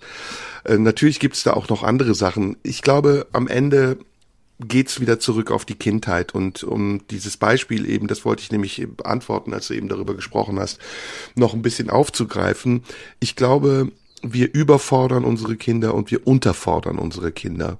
Auf der einen Seite überfordern wir sie, indem wir vielleicht Dinge von ihnen verlangen, die sie gar nicht bringen wollen oder die nicht richtig sind für sie. Und auf der anderen Seite unterfordern wir sie, weil ganz oft für die Erwachsenen nicht das Kind im Vordergrund steht und die Bedürfnisse des Kindes, die Bedürfnisse des Kindes, sondern ihre eigenen. Und da kann Ja. ich ein paar Beispiele geben. Wenn zum Beispiel Erwachsene abends essen gehen und sie haben ihre Kinder mit dabei im Restaurant, dann stelle ich mir oft die Frage, wer wollte eigentlich essen gehen? Die Erwachsenen oder das Kind? Ist es für das Kind eine gute Situation, in einem ganz lauten Laden zu sein, sich benehmen zu müssen am Tisch, vielleicht die Tischnachbarn zu nerven, weil das Kind einfach zu viel Temperament hat oder weil es zu müde ist, weil es um diese Uhrzeit gar nicht im Restaurant sitzen möchte? Oder ist es das Bedürfnis der Erwachsenen, die in dem Moment sagen, ja, anders geht's nicht, wir finden keinen Babysitter und das Kind soll sich doch einfach so benehmen, wie es sich benehmen will, egal, ob die Tischnachbarn in dem Moment gestört sind. Da treffen dann unterschiedliche Bedürfnisse aufeinander. Deswegen glaube ich, um das Kind zu nicht zu überfordern durch so eine Situation, müsste man eigentlich eine andere Lösung finden. Entweder man kocht zu Hause oder man hat einen Babysitter oder man geht in ein Familienrestaurant zu einer Uhrzeit, in dem in diesem Restaurant, in der in diesem Restaurant auch noch andere Kinder sind und vielleicht eine Spielecke ist oder was auch immer. Aber das machen die wenigsten. Die meisten Erwachsenen, die übertragen ihre Bedürfnisse einfach eins zu eins auf die des Kindes. Und das, was du eben beschrieben hast, ein Kind, das so albern ist, dass es nicht mehr aufhört, hat ja einen Grund dafür, dass es so ist. Es scheint ja entweder hat es zu viel Energie oder es ist müde oder es hat keine Spielpartner oder es hat keine andere Ablenkung, mit dem es sich beschäftigt, mit der es sich beschäftigen kann und überdreht, überpaced einfach in dem Moment. Und was ich mit, mit überfordern und unterfordern meine, ist, es gibt Möglichkeiten, diese Energie des Kindes auch abzufangen, indem man dem Kind eine Aufgabe, eine Herausforderung gibt und sagt, zum Beispiel, lern doch mal einen Theatertext oder ähm, guck doch mal hier, be beschäftige dich doch mal damit, mit einem Instrument. Und das hat ganz viel auch damit zu tun, dass diese archaischen äh, Beschäftigungsmöglichkeiten uns abhanden gekommen sind. Wie viele Eltern kaufen ihrem Kind schon im frühesten Alter ein iPad und sind froh, wenn das Kind einfach auf dem Rücksitz des Autos sitzt und die Schnauze hält, wenn man in Urlaub fährt. Wie viele Eltern kümmern sich nicht darum, ob ihr Kind stundenlang vor dem Fernseher sitzt und denken, naja, komm, Hauptsache, ich, ich äh, habe meine Ruhe. Dabei brauchen Kinder ja auch eine gewisse Form von Aufmerksamkeit und, und auch eben eine Beschäftigung mit ihnen, damit sie dann eben in solchen Situationen wie die, die du beschrieben hast, nicht als Dekompensation völlig überdrehen und die Eltern oder den Erwachsenen noch mehr nerven. Das ist aber kompliziert, weil wir, und das meinte ich eben mit Curriculum und staatliche Anleitung, wir gar kein System haben, in dem die Bedürfnisse der Kinder adäquat aufgefangen werden, sondern wir haben eigentlich eine Art Verwaltung von Kindern. Wir haben eine Kita und was weiß ich, irgendwelche Sportvereine, in denen die Kinder dann abgelassen werden und, und äh, die Eltern sich denken, ja komm, dann habe ich wenigstens vier, fünf Stunden diesen Blag vom Hals. Aber wirklich, dass man sagt, da ist ein Kind, das hat ein gewisses Talent, das hat einen Bewegungsdrang, das möchte mit anderen zusammen vielleicht Musik machen, singen, Sport, egal was auch immer, und das fördern wir jetzt mal. Das ist leider bei uns in den seltensten Fällen der Fall. Und das ist schade, weil das eben dazu führt, dass wir auch im Erwachsenenalter uns nicht wirklich finden und Dinge tun, die wir vielleicht wirklich nicht wollen. Manche tun das dann sehr spät. Mit 50, 60 entdecken sie plötzlich ihre Leidenschaft für irgendwas, aber manche tun es nie und verkümmern auch innerlich, weil eben, um damit das Thema auch abzuschließen für mich, der, diese Leistungserbringung immer nur in einem vorgefertigten Rahmen stattfindet und nicht eigentlich auch der Zubringer ist zu einer Selbstverwirklichung. Mhm. Ich habe noch einen Abschlussgedanken, den ich ja schon angekündigt hatte. Ähm, und zwar gibt's eine, eine kleine Anekdote, die ähm, Helene Weigel, die ähm, ehemalige Frau oder langjährige Brecht, Frau äh, von, von Kurt Brecht Bertolt und Brecht. Bert Brecht. Genau, von, von Berthold Weil und Kurt Brecht. Von beiden war sie die Frau. und äh, die hat in ihren Memoiren äh, eine, eine schöne Geschichte erzählt aus der Probearbeit für die Drei-Groschen-Oper, wo ähm, Brecht probte mit einem Schauspieler und ähm, der Schauspieler sollte Gitarre spielen und konnte nur drei Akkorde auf der Gitarre. Und dann war Brecht ziemlich schockiert und sagte, äh, wie, wie kann denn das sein, dass sie so wenig, äh, nur, nur drei Akkorde können und so, und da muss doch mehr äh, möglich sein. Und ähm, der, der Schauspieler war total unbeeindruckt und ähm, sagte dann, ja, ist halt so, wieso soll ich mehr können? Ähm, außerdem spiele ich in dem Stück ja auch einen Arbeiter und es ist ja schon verwunderlich, dass ein Arbeiter überhaupt Gitarre spielt. Insofern, warum sollen mir die drei Akkorde nicht ausreichen? Und ähm, Bertolt Brecht war dann tatsächlich kurz sprachlos, nachdem der, nachdem der Schauspieler ihm so widersprochen hatte und sagte dann nach einem kurzen Moment der, der Verblüffung, sagte er, okay, Sie haben recht, ähm, ein, ein Arbeiter wird so gut Gitarre nicht spielen können, aber wir machen es folgendermaßen. Sie lernen die fehlenden drei Akkorde, die Sie nicht können, dazu und lassen sie dann einfach weg. Genau. Das heißt, dazulernen, um wegzulassen. Das ist eigentlich eine sehr schöne ähm, Lebensformel. Das ist genau das Prinzip, was ich auch meistens verfolge, wenn ich auf der Bühne bin oder anderen vermittle, wie sie auf der Bühne sein können, dass ich sage, du musst immer mehr wissen als der Zuschauer, aber du musst es nicht sagen. Ganz einfach. Genau. Du, genau. Du musst mehr, mehr können, als du zeigst, aber du musst nicht alles zeigen, was du kannst. Und das lässt sich Auch aber aus, das. aus, der, aus, na, aus, aus dem Raum der Kunst auch ins Leben übertragen. Also das ist ja auch eine Lebenshaltung. Ich muss nicht immer, ich muss nicht immer all das, was ich weiß und kann, immer allen sagen, sondern ähm, ich kann auch, es, es vermittelt sich auch, wenn mehr da ist, als im Moment ähm, in dieser Situation von mir deutlich wird. Und es reicht im Zweifel auch das, was jetzt gerade in mir ist, ähm, auch wenn es nicht alles ist, wovon ich glaube, dass es mich ausmacht. Ja, weil es auch die Vermutung des Zuschauers über dich nährt und verselbstständigen lässt. Und das ist was Gutes. Wenn du, du musst es allerdings wissen. Also wenn du an dein Wissen heranspielst, dann bist du ein schlechter Schauspieler. Wenn du über dein Wissen hinausspielst, dann bist du ein guter Schauspieler. Und das merken die Leute. Die Leute merken ganz schnell, ob jemand etwas behauptet. Das ist ja das, die Fachterminologie. Oder ob er es Ja. wirklich ist, ob er es verkörpert. Und ganz viele Ja. behaupten, also gerade in unserer Branche, im Kabarett, in der Comedy, der am häufigsten gemachte Fehler ist, dass jemand auf eine Bühne geht und behauptet. Und der zweite Fehler Genau. ist, dass er sich rückversichert. Also diese Standards wie, hey, hallo, seid ihr gut drauf? Ja, das ist nichts anderes als eine umgesetzte Unsicherheit. Das ist eine, Genau. eine Unsicherheit, die man in eine Frage verpackt, um sich bestätigen zu lassen, dass man schon alles richtig macht. Aber die Verantwortung, alles richtig zu machen, hat nicht das Publikum für einen zu übernehmen, sondern man hat sie selbst. Und deswegen ist die Rückversicherung eigentlich nur peinlich. Genau. Äh, Und zwar wird der, wird der Auftritt dann begonnen mit ähm, Hallo Berlin! Seid Hallo ihr gut Berlin. drauf? Genau. Und das Set wird beendet, nicht mit einer Pointe, sondern mit Das war's von mir! Und dann genau, genau. Na, es gibt noch mehr Standards, können wir eben mal drüber sprechen. Also genau, oh ja. das ist der Standard, Hallo Köln. Dann äh, zweiter Standard, seid ihr gut drauf. Dritter Standardfehler, der gemacht wird, äh, mit den Leuten sprechen. Also äh, seid ihr von hier? Woher seid ihr? Seid ihr ein Paar? äh, und dann der, der Folgefehler, die immer wieder einzubauen. Ja, also immer wieder genau. auf die zurückzukommen und in so einem mhm. in, internen Dialog mit denen sich zu ver, äh, verlieren, was nichts anderes ist als eine permanente Rückversicherung und eine Bestätigung, dass man selbst nicht dazu in der Lage ist, das zu tragen. Man braucht eine mhm. Stütze von außen. Im Grunde genommen ist es nichts anderes als ein verstecktes Phishing for Compliments. Genau. Und, und, und du weißt, und du weißt äh, natürlich in dem Moment auch, dass ganz viele Leute im Saal denken, oh, ist der spontan.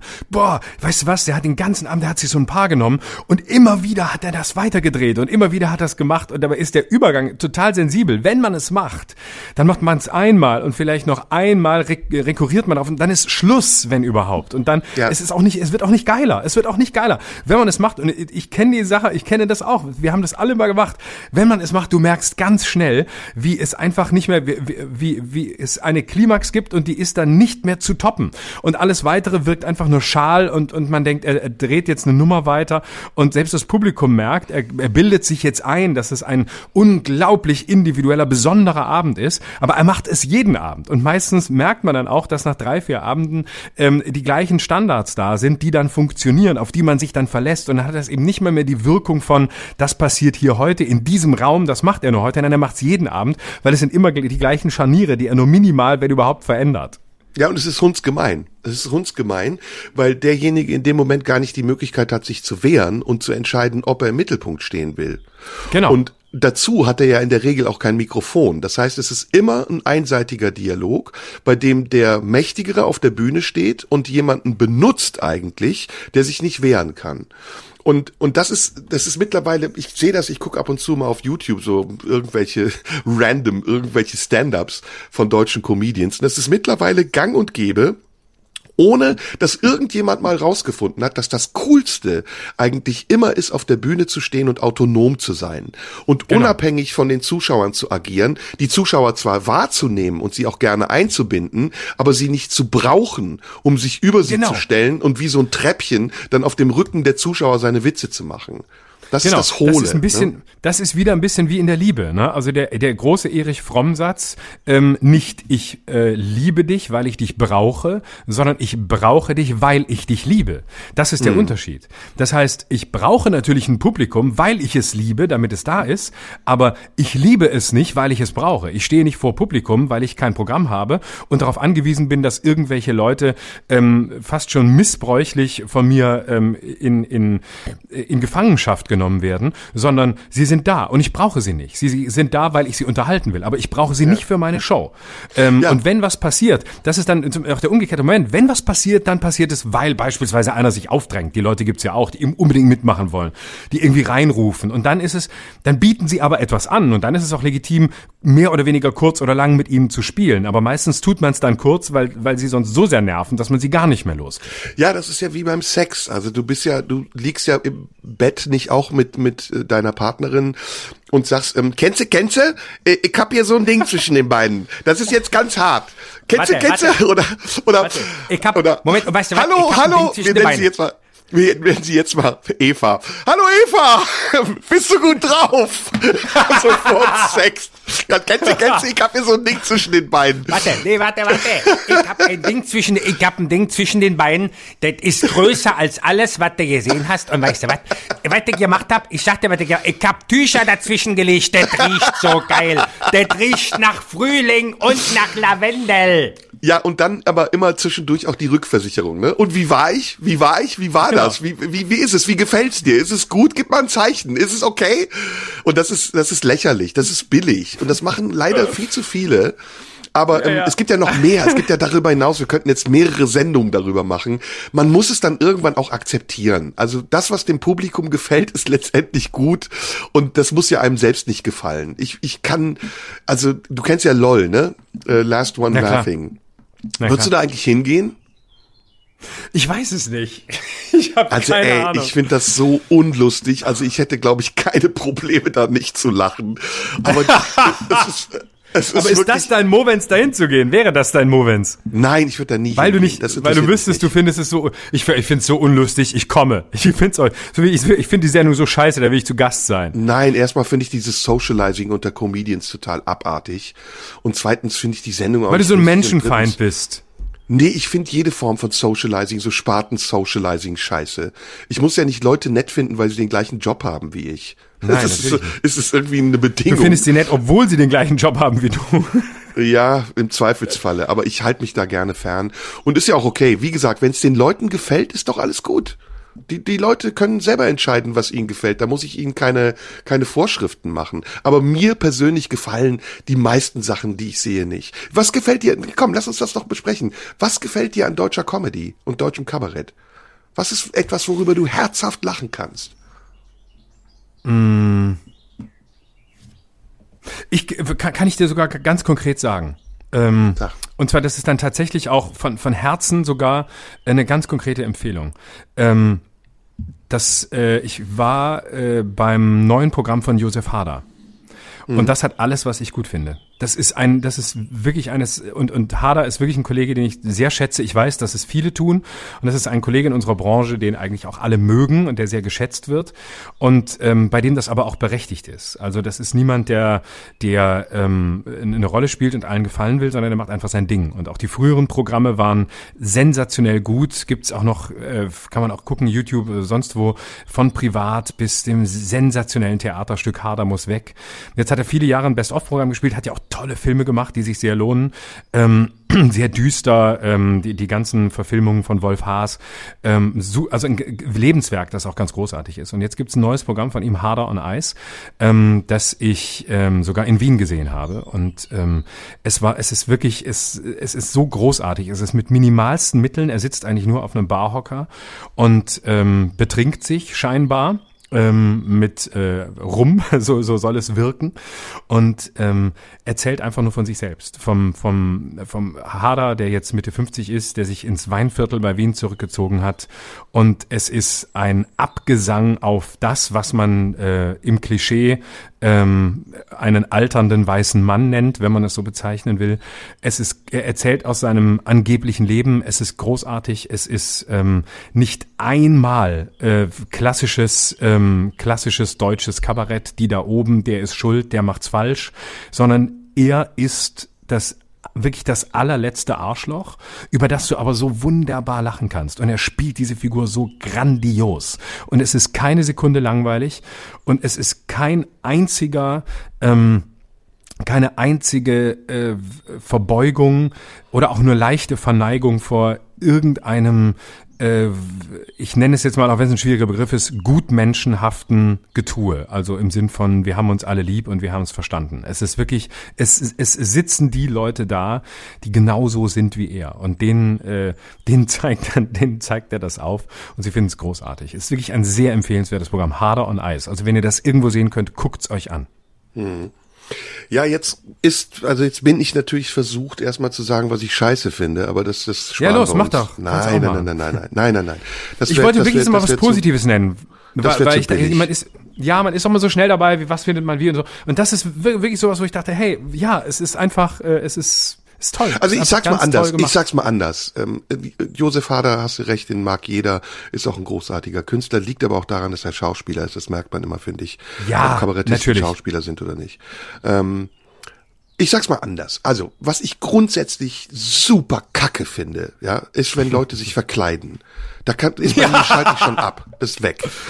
Wenn, wenn erwachsene Menschen sich verkleiden oder so Frauen dann so spießige Omas nachspielen, da, da kotze ich im Strahl. Zweiter. Punkt.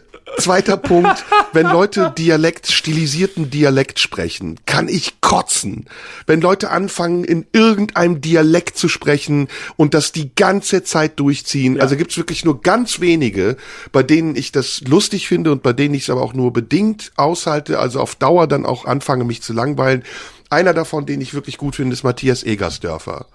Der Ja, dieses- gut, aber das, ist auch eine Figur. das ist eine Der ist auch Figur. Franke.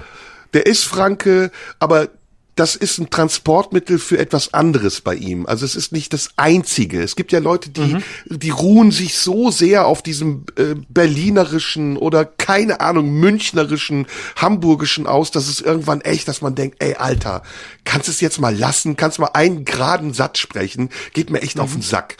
Kann man ja. mögen, muss man nicht. Ähm, ich will auch noch was. Äh, aber ich, ich will noch sagen, wen ich mag. Aber ja, sag du. Nee, nee, genau, nee, aber was, was ich nach wie vor ganz schlimm finde, ist leider, bis auf wenige Ausnahmen, äh, deutsches Ensemble-Kabarett oder Ensemble-Comedy. Ich find's ganz furchtbar. Es ist ja. immer, egal, egal wie es auftritt, ob es, es gibt Volks, es ist, gibt volkstümliche Ensembles, die leider nach wie vor häufig im Osten sind, wo du wirklich das Gefühl hast, es ist immer noch 1984. Die Mauer steht immer noch. Und sie spielen da zusammen, da, da kommt die von dir verhasste, zu Recht verhasste Verkleidung zusammen mit Ensemble und man möchte dann irgendwie versucht, Rollen zu spielen und ja, einzunehmen. Es gibt ja Fernsehsendungen, die das auch machen. Naja.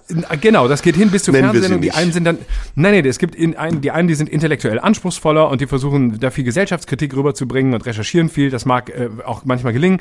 Aber die Darstellungsweise, mir geht's da vor allem um diesen Ansatz. Und dann, dann siehst du eben, okay, sie wollen Schauspieler sein, aber sie sind es nicht. Dann werden sich Perücken aufgezogen, dann wird gespielt und dann wird gemacht und, äh, und, und die, die einen machen es dann eben so, als wären sie immer noch in der DDR und es ist schlechter gemacht, die anderen machen es mit bisschen anspruchsvoller. Es ist, ich kann, werde mit, es gibt wirklich gute Ensembles, das will ich auch dazu sagen. Also äh, auch ja, das Komödien Düsseldorf hat nach wie vor ein sehr, sehr, sehr gutes Ensemble, wo Leute sind, die es aber auch können, weil zum Teil Schauspieler drunter sind. Aber da Lach merkst du dann einfach, ist auch gut. Natürlich, ja, aber du merkst dann einfach, okay, es, es nicht jeder, nicht jeder Komiker, nicht jeder Kabarettist hat ist Schauspieler und er muss es auch gar nicht sein, aber es sollte ein Mindestmaß an schauspielerischem Talent dazugehören, okay. wenn man wenn man versucht Rollen zu spielen. Jetzt bist aber wenn man da, das schauspielerische Talent gar nicht hat, dann sollte man es auch bleiben lassen. Jetzt bist du da, wo ich hin wollte. Genau das ist nämlich das Ding. Ähm, ich empfinde es als Verantwortung äh, auf eine Bühne zu gehen und mindestens das Basishandwerk seiner Arbeit zu beherrschen. Genau, das heißt, egal was in, es ist. Richtig, das heißt in Ausdrucksform, in Sprache, in, in Gestus, äh, mindestens in Richtung Schauspiel zu gehen, weil du vermittelst ja Texte, du vermittelst ja Inhalte und das müssen Zuschauer auch hören und sehen wollen. In Deutschland ist das ganz oft so, dass es schon reicht, in so einem halb Poetry Slam mäßigen Duktus private Geschichtchen zu erzählen oder sich zu verkleiden oder äh, noch einen Dialekt dazu zu sprechen oder was ich noch schlimmer finde, sich ein spezielles Thema dauerhaft zu eigen zu machen und nur immer in diesem Rahmen zu bleiben. Also nicht wirklich Kann ich mal nicht rauszugehen. Verstehe ich nicht, verstehe ich nicht. Genau, Männer und Frauen, verstehe, verstehe Männer und Frauen Thema jahrelang war, den können wir ja hier nennen, weil du ihn nachgemacht hast, Mario Barth aber es gibt auch andere. Die, die, die Migranten, die nur Migrantenthemen spielen. Die Türken, die nur über Türkenthemen sprechen. Die Frauen, die nur ja über Frauenthemen sprechen. Genau, das was ist ja eigentlich schon wieder rassistisch ist, ne? Ist Total, ja und das ist, ist ja eigentlich und das ist eine Selbstmarginalisierung. Das ist eine Selbst, genau. man braucht ja eine Aneignung. Wenn ich als Türke anfange, über deutsche Themen zu sprechen oder mich wie ein Deutscher benehme auf der Bühne, dann äh, kapere ich deutsche Themen und dann mache ich sie mir zu eigen und das ist die beste Form von Toleranz, die man vom Publikum erwarten kann, das auszuhalten. Aber ich will noch, genau, lass mich ja. schnell zwei positive Beispiele sagen, weil ich muss mhm. die unbedingt loswerden. Also, deswegen, Schauspiel ist für mich wichtig und es gibt zwei Schauspieler, die auf der Bühne stehen, die zwar ein Ensemble sind, aber die überhaupt nicht als Ensemble nerven. Das sind die wunderbaren Ulan und Bator mhm. äh, die du ja, äh, Frank Smilgis und Sebastian Rüger. Und ja. die sind wirklich extrem lustig. Ich kann mich kaputt lachen über die und ich kann hier vielleicht ein kleines Geheimnis verraten. Wir haben eine lange Zeit auch mal zusammen gearbeitet. Es, vor zehn, zwölf Jahren in etwa kamen Sebastian und Frank auf mich zu und haben gefragt, ob ich ähm, mit ihnen zusammen ein bisschen arbeiten kann. Und ich möchte jetzt nicht sagen, dass ich da Regie gemacht habe, aber wir haben eine gewisse Zeit zusammen verbracht und zum Beispiel auch das, was sie jetzt machen, was ich ganz toll finde, dafür gesorgt, dass sie diese Mützen irgendwann abziehen.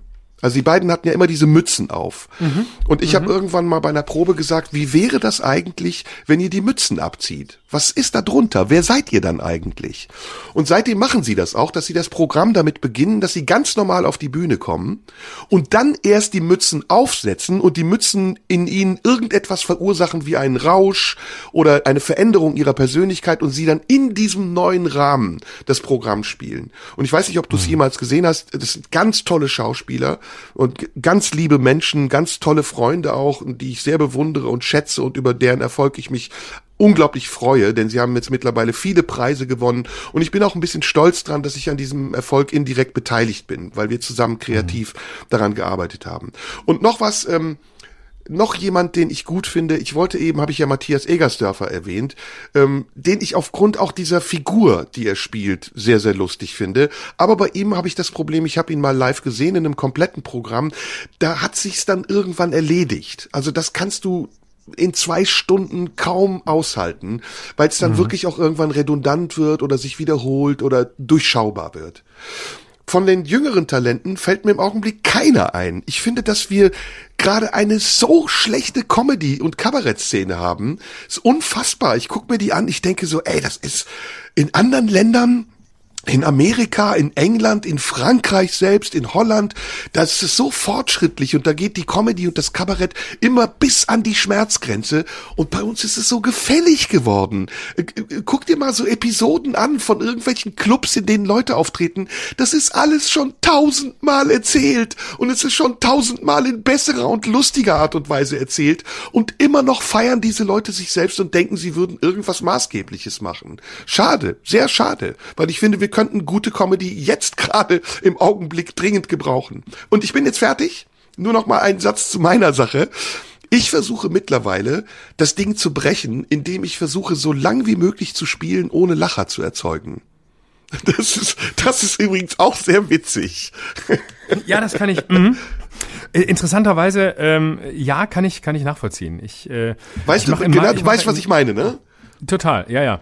Ich mache in meinem Programm, äh, äh, will ich jetzt nicht zu sehr ins Detail gehen, weil sonst verrät man's. Ähm, Im zweiten Teil auch etwas, ähm, wo ich äh, tatsächlich äh, komplett äh, ernst werde und ähm, fast pointenfrei, um äh, die Leute in, wohin mitzunehmen, wo ich sie haben will.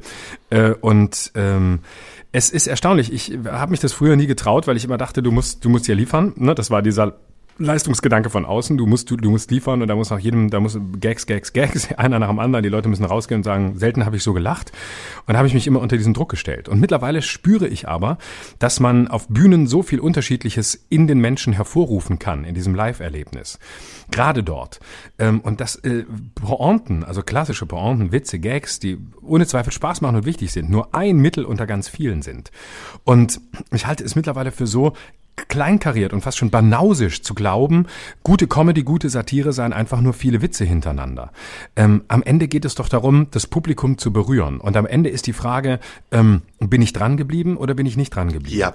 Hat es ja. mich interessiert oder hat es mich nicht interessiert? Exakt. Hat er mich in seinen Bann gezogen oder nicht? Und unter der, unter der Prämisse, dass man das Publikum halten will und dass man sie mitnehmen will, egal wohin, kann mhm. man alles machen. Und ähm, ich halte das, das wirklich für wahr. so ein 90er Jahre, äh, Nullerjahre Verständnis. Ähm, da muss jetzt Show rein, da muss jetzt noch mal eine Perücke rein oder da muss jetzt noch mal gesungen werden oder geklimpert werden oder da muss noch mal ähm, der Mega, die, die Mega Pointen ähm, äh, äh, der Megapointen Kessel Buntes aufgeht. Nein, man kann alles machen.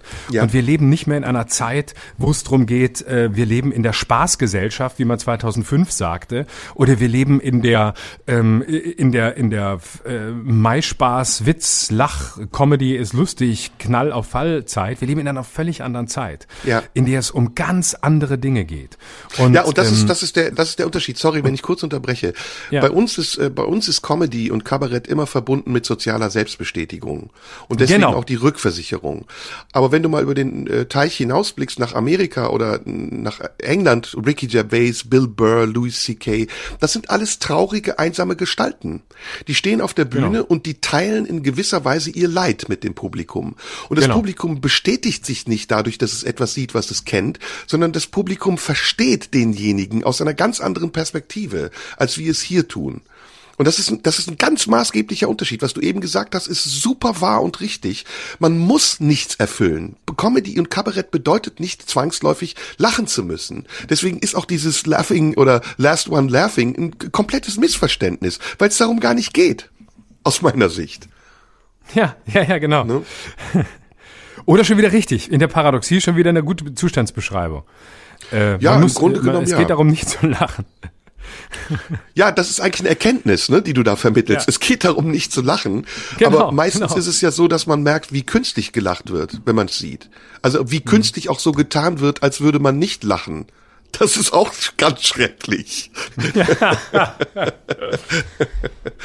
ah, ja gut, jetzt haben wir echt wieder viel besprochen.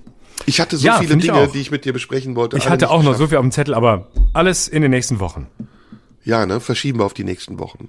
Ja. Was hast du denn als Teaser? Was hast du denn vor? Will ich nicht verraten. Okay, okay. Will ich nicht verraten. nächste Woche, nächste Woche.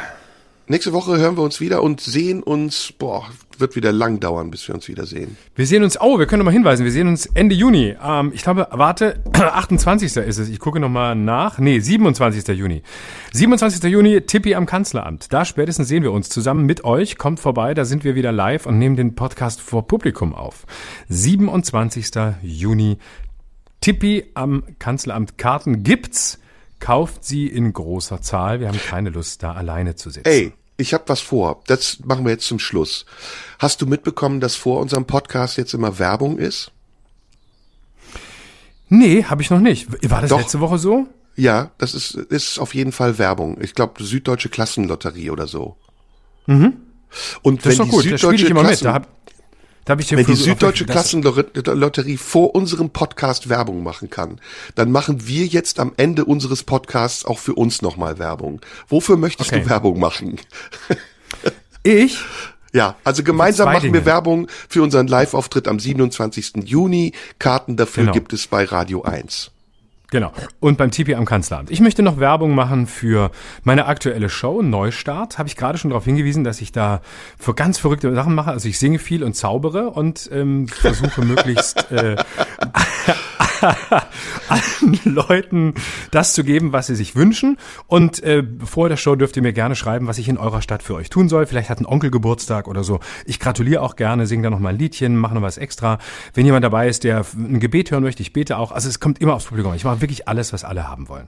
Da bin ich auf Tour und äh, diese Woche jetzt nicht, aber nächste Woche zum Beispiel spiele ich 2., 3. Juni in Frankfurt und 4. Juni in Bensheim. Kommt da gerne vorbei in großer Zahl. Wie gesagt, ist ein Abend für die ganze Familie ähm, und ich habe auch ein paar Puppen dabei. Eine Bauchrednernummer habe ich jetzt auch, ähm, weil ich den Regisseur von Sascha Grammel eingekauft habe. Also ist äh, wirklich alles, was das Herz begehrt. Da würde ich mich sehr freuen, wenn ihr kommt und bitte habt keine Angst. Es wird kein Moment dabei sein, der euch irgendwie irritieren könnte. Das ist das eine. Das zweite, wofür ich Werbung machen möchte, ist, ähm, und das ist ein bisschen ernsthafter, ich habe mich letzte Woche mit meinem äh, zweitliebsten äh, Comedian nach dir, mit Per Steinbrück, getroffen. Und wir haben in Zack im Düsseldorf eine Sendung aufgezeichnet, die gibt's in der ARD-Mediathek. Ähm, Schröder, Welt, Steinbrück, haben wir die aktuelle Lage ein bisschen analysiert. So, das war ernsthaft jetzt du. Ich mach's ganz einfach. Alles, äh, was ich zu bewerben habe, ist auf meiner Website zu finden, die so heißt wie ich. www.somunju.de Somunju, Siegfried Otto Martha Ute Nordpol Cäsar Ute.de und da gibt's einen. Shop, da kann man mein neues Programm Seelenheiler kaufen, da findet man sonstige Dokumentationen, die ich gedreht habe, Serdas Deutschland etc. und so weiter und so fort. Zwei Dinge will ich aber auch noch sagen. Ich möchte Werbung machen für Frieden. Das ist mir ganz wichtig. Klingt ein bisschen wie Klischee. Und nochmal zu unserem Thema eben, das Lustigste ist immer das, was man nicht erwartet. Und alles, was man erwarten kann, ist oft sehr unlustig. Genau. In diesem Sinne, das war's für heute. Alles Liebe, Küsschen und bitte die Einstecktücher für die Klöten nicht vergessen. Bis Genau. Bis später. Tschüss, Florian. Das war Schröder und Sumunju. Der Radio 1 Podcast. Nachschub gibt's in einer Woche.